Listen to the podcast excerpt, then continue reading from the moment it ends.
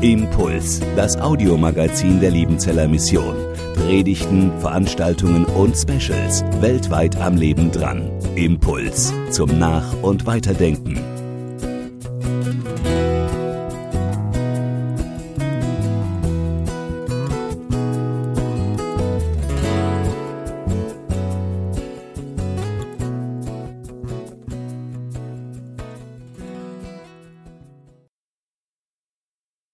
Manche von euch waren vor zwei Wochen ebenfalls mit dabei und haben zugeschaltet.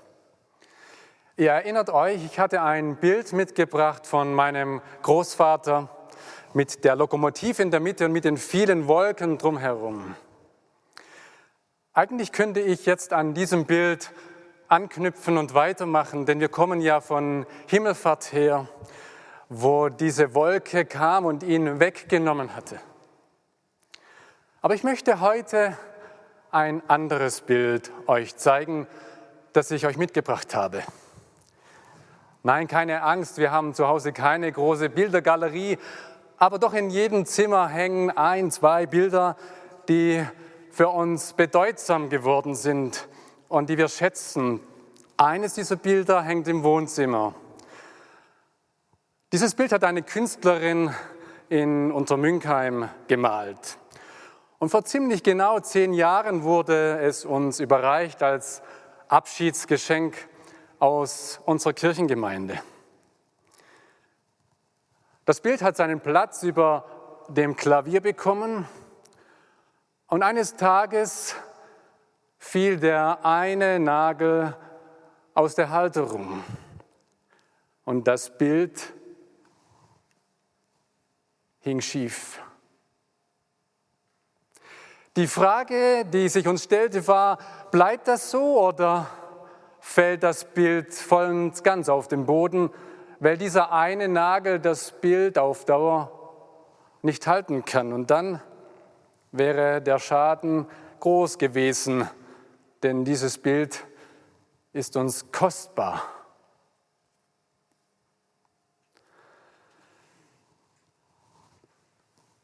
Sie sind seit vier Jahren verheiratet. Sie haben sich die Liebe gelobt, die Treue gegenseitig ausgesprochen. Sie haben einen Vertrag geschlossen, ein Bündnis vor Gott und vor den Menschen. Und dann nach vier Jahren fängt er an, fremd zu gehen. Zunächst online, virtuell und dann aber auch in Reality. Und auf einmal hing der Haussegen schief. Und die Frage war, kann überhaupt die Beziehung weiterleben oder ist sie nicht am Ende? Ist sie nicht zerbrochen und für immer zerstört? Dieses Bild ist ein uns bekanntes Bild aus der Bibel, denn Gott nimmt dieses Bild auf. Das Bild einer Liebesbeziehung zwischen Mann und Frau. Und er stellt fest, dass diese Liebesbeziehung zerstört wurde. Sein Volk Israel hat ihm nicht die Treue gehalten. Wenn sich ein Mann von seiner Frau scheidet und sie geht von ihm und gehört einem anderen, spricht er in Jeremia 3, Vers 1, darf er sie auch wieder annehmen? Ist es nicht so, dass das Land unrein würde? Du aber hast mit vielen gehurt und solltest wieder zu mir kommen? Du hast den Bund zerstört. Du bist fremd gegangen. Der Segen hängt nicht nur schief, sondern ist vorbei. Oder wollt ihr es noch deutlicher hören?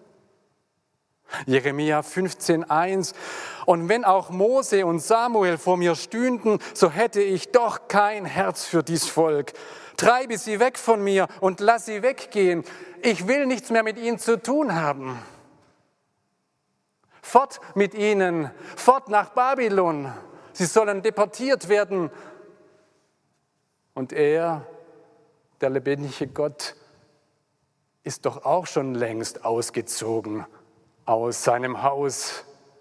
Wie war das nochmal? 400 Jahre zuvor weihten sie es unter Glanz und Gloria ein. Und er kam und nahm es in Besitz. Mit einer Wolke war er da. Und jetzt ist alles Schall und Rauch.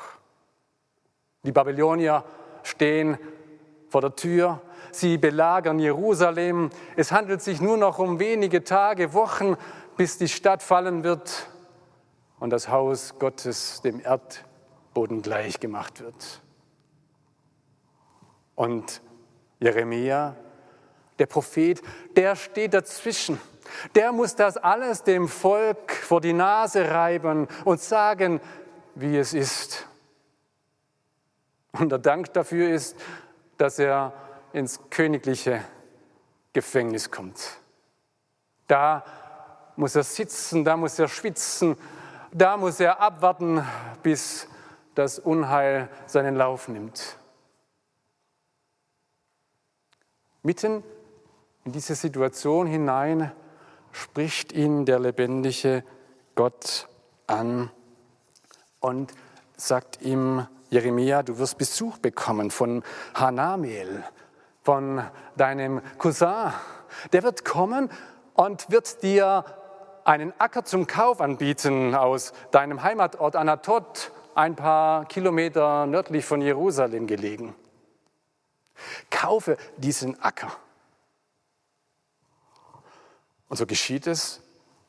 Anamel kommt und Jeremia hört auf Gottes Wort und kauft den Acker in Anatot mit allem, was dazugehört, mit Kaufvertrag, mit Abschrift, damit das rechtsgültig ist. Aber irgendwie versteht Jeremia das Ganze gar nicht. Ich soll einen Acker kaufen? Jetzt, wo alles zu Ende geht? Was bringt mir das Äckerchen in Anatot, wenn alle umkommen oder in Gefangenschaft geführt werden. Und er bringt seine Fragen vor Gott. Jeremia 32, 24, siehe, die Welle reichen schon bis an die Stadt, dass sie erobert werde. Und sie ist durch Schwert, Hunger und Pest in die Hände der Chaldäer, also der Babylonier, gegeben. Aber du, Herr, du sprichst zu mir, Kaufe dir einen Acker um Geld und nimm Zeugen dazu, obwohl doch die Stadt in die Hände der Chaldäer gegeben ist. Was soll das Ganze? Wir haben doch keine Zukunft mehr. Doch, doch, da wo alles aussieht, als ob das Ende gekommen wäre, da geht es bei Gott weiter oder erst richtig los? Hört, was er spricht in Jeremia Kapitel 31 ab Vers 31. Siehe, es kommt die Zeit, spricht der Herr, da will ich mit dem Hause Israel und mit dem Hause Juda einen neuen Bund schließen nicht wie der Bund gewesen ist, den ich mit ihren Vätern schloss, als ich sie bei der Hand nahm, um sie aus Ägyptenland zu führen, mein Bund, den sie gebrochen haben, ob ich gleich ihr Herr war, spricht der Herr. Sondern das soll der Bund sein, den ich mit dem Hause Israel schließen will nach dieser Zeit, spricht der Herr. Ich will mein Gesetz in ihr Herz geben und in ihren Sinn schreiben. Und sie sollen mein Volk sein und ich will ihr Gott sein. Und es wird keiner den anderen, noch ein Bruder den anderen lehren und sagen, erkenne den Herrn, denn sie sollen mich alle erkennen, beide, klein und groß, spricht der Herr. Denn ich will ihnen ihre Missetat vergeben und ihrer Sünde nimmermehr gedenken.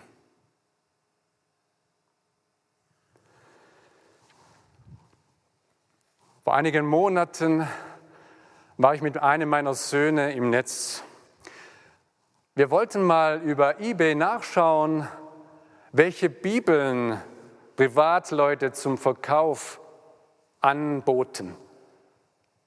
Und dann stießen wir ein paar Mal auf dieses kleine Neue Testament. Das Neue Testament, das von den Gideons herausgebracht wird und das in Schulen, in Hotels, in Krankenhäusern, Gefängnissen, an öffentlichen Plätzen kostenlos verteilt wird. Dieses Neue Testament oder man könnte genauso übersetzen, dieser neue Bund wurde zum Verkauf für ein oder zwei Euro angeboten. Wir schrieben daraufhin die Anbieter an und sagten ihnen, ihr habt wohl dieses Neue Testament geschenkt bekommen, denn sie werden nur weiter geschenkt. Und ihr habt wohl nicht gelesen, dass vorne drin steht, dieses Buch ist unverkäuflich. Daraufhin haben sie sich sehr schnell gemeldet und sich entschuldigt. Ja, sie hatten das überlesen. Sie nehmen es aus ihrer privaten Sammlung heraus und verkaufen es nicht weiter. Dieses Buch, dieser neue Bund ist unverkäuflich. Da gelten andere Gesetze wie sonst auf dem Markt, wo man Dinge verkauft für Geld und im Grunde einen Vertrag miteinander abschließt. Du gibst mir einen Gegenstand und ich gebe dir Geld dafür. Das gilt für diesen Bund nicht. Der Bund Gottes, den er mit seinem Volk schließt, das ist ein ganz eigenartiger Bund. Ein Bund, der völlig einseitig geschlossen wird. Die eigentliche Bundesgeschichte Gottes mit seinem Volk beginnt mit Abraham. Ihm verheißt Gott, ich will dir dieses Land Kanaan geben und ich will dich zum großen Volk machen. Schau zum Himmel hin, die Sterne, sieh den Sand an, so groß sollen die Nachkommen werden. Das verspreche ich dir. Und was kann Abraham versprechen? Gar nichts. Er kann nur glauben und vertrauen. Das ist das, was er entgegenbringt in diesem ganz ungleichen Bund, in diesem einseitigen Bund, wo Gott sich verpflichtet, ihm und seinen Nachkommen etwas zu geben, was sie sich gar nicht selbst geben können. Und so geht es weiter in der Geschichte des Bundes. Wir haben vorher die Geschichte von Mose gehört wo Gott wieder diesen Bund weiterführt, wo er ihnen seinen Willen kundtut und auch sein Volk verpflichtet und ihnen sagt, wenn ihr diese Worte hört und tut, dann werdet ihr im Segen leben und wenn nicht, dann, dann kann das Bild herunterfallen. Und sie sagen, ja, wir wollen auf dich hören, wir wollen das tun, was du sagst. Aber wir haben es gehört, sie haben nicht Wort halten können. Sie haben diesen Bund verlassen. Sie sind schuldig geworden. Das Bild kam in Schieflage und wir hörten, dass es schier am Absturz war. Aber es ist nicht abgestürzt. Denn der lebendige Gott sagt, ich stehe zu meinem Bund und ich werde diesen Bund erneuern.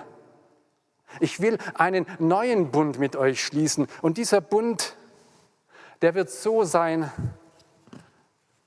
dass ich noch einmal einen Nagel reinschlagen werde in die Wand. Und dieser Nagel, der hält, dieser Nagel wird unsere Beziehung wieder in Einklang bringen, weil dieser Bund nicht von euch abhängt, sondern ganz allein von mir bestimmt wird. Da hängt er am Kreuz angenagelt. Und diese Rose, sie ist das Bild der Liebe zwischen Menschen, aber hier das Bild der Liebe Gottes zu uns Menschen. Die Verbindung und die Beziehung, die hängt von jetzt an an ihm. Und mein Nagel kann ich irgendwo reinschlagen. Es hängt nicht an mir, sondern allein an seiner Gnade. Übrigens bei uns im Wohnzimmer blieb das Bild so hängen, weil dieser Nagel nicht runterfiel und weil uns dieses Bild an die Liebe Gottes erinnert, weil jetzt die Rose in der Mitte steht. Er hält, auch wenn wir fallen.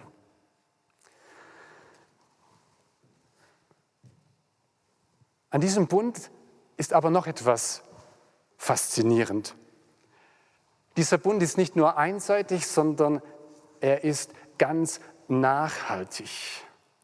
Das, was in diesem Bund gesagt wird, das bleibt und das wird auch durchgeführt, wie es eben in einem Testament der Fall ist. Da spricht einer seinen Willen aus, der durchgeführt werden soll, wenn er stirbt, und dann muss das so getan werden. Vorausgesetzt, der Wille bezieht sich auf das, was ihm gehört hat. Nun gibt es beim Testament eine Irreführung, denn wenn wir vom Alten und vom Neuen Testament reden, dann meinen wir sehr schnell, dass das Alte Testament das Vergangene ist und das Neue Testament das Alte ersetzt. Denn so ist es unter uns, wenn wir Testamente schreiben.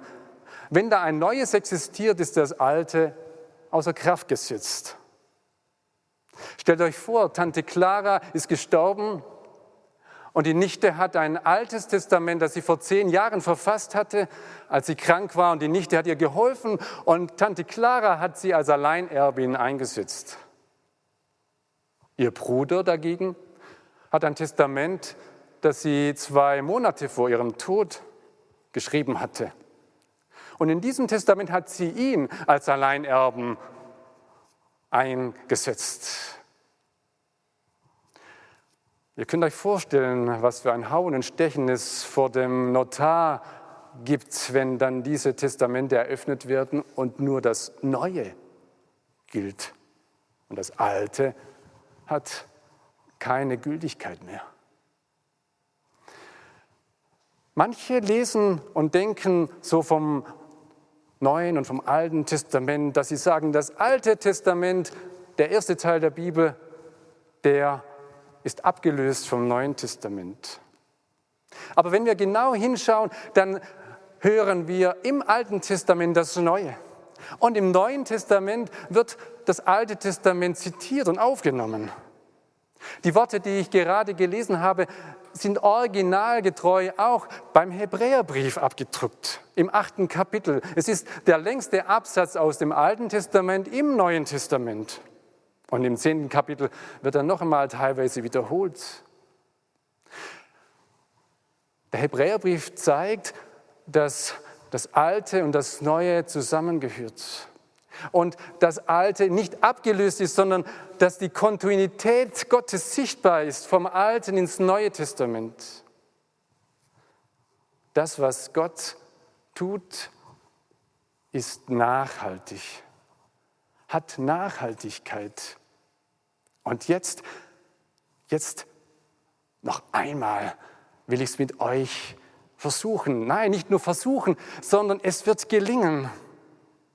Ich will nochmal meine Weisung, meine Worte, meine Torah in euer Herz geben, in euer Inneres. Und dann werdet ihr neue Menschen sein, die aus der Vergebung leben. Es war Petrus, der an Pfingsten aufstand und vor der Menge Jesus Christus bezeugte als den gekreuzigten und auferstandenen. Und als sie es hörten, so heißt es in Apostelgeschichte 2, Vers 37, da ging es ihnen durchs Herz hindurch. Und sie sprachen, was sollen wir tun? Und Petrus antwortete, tut Buße, kehrt um, lasst euch taufen auf den Namen Jesu und empfangt den Heiligen Geist.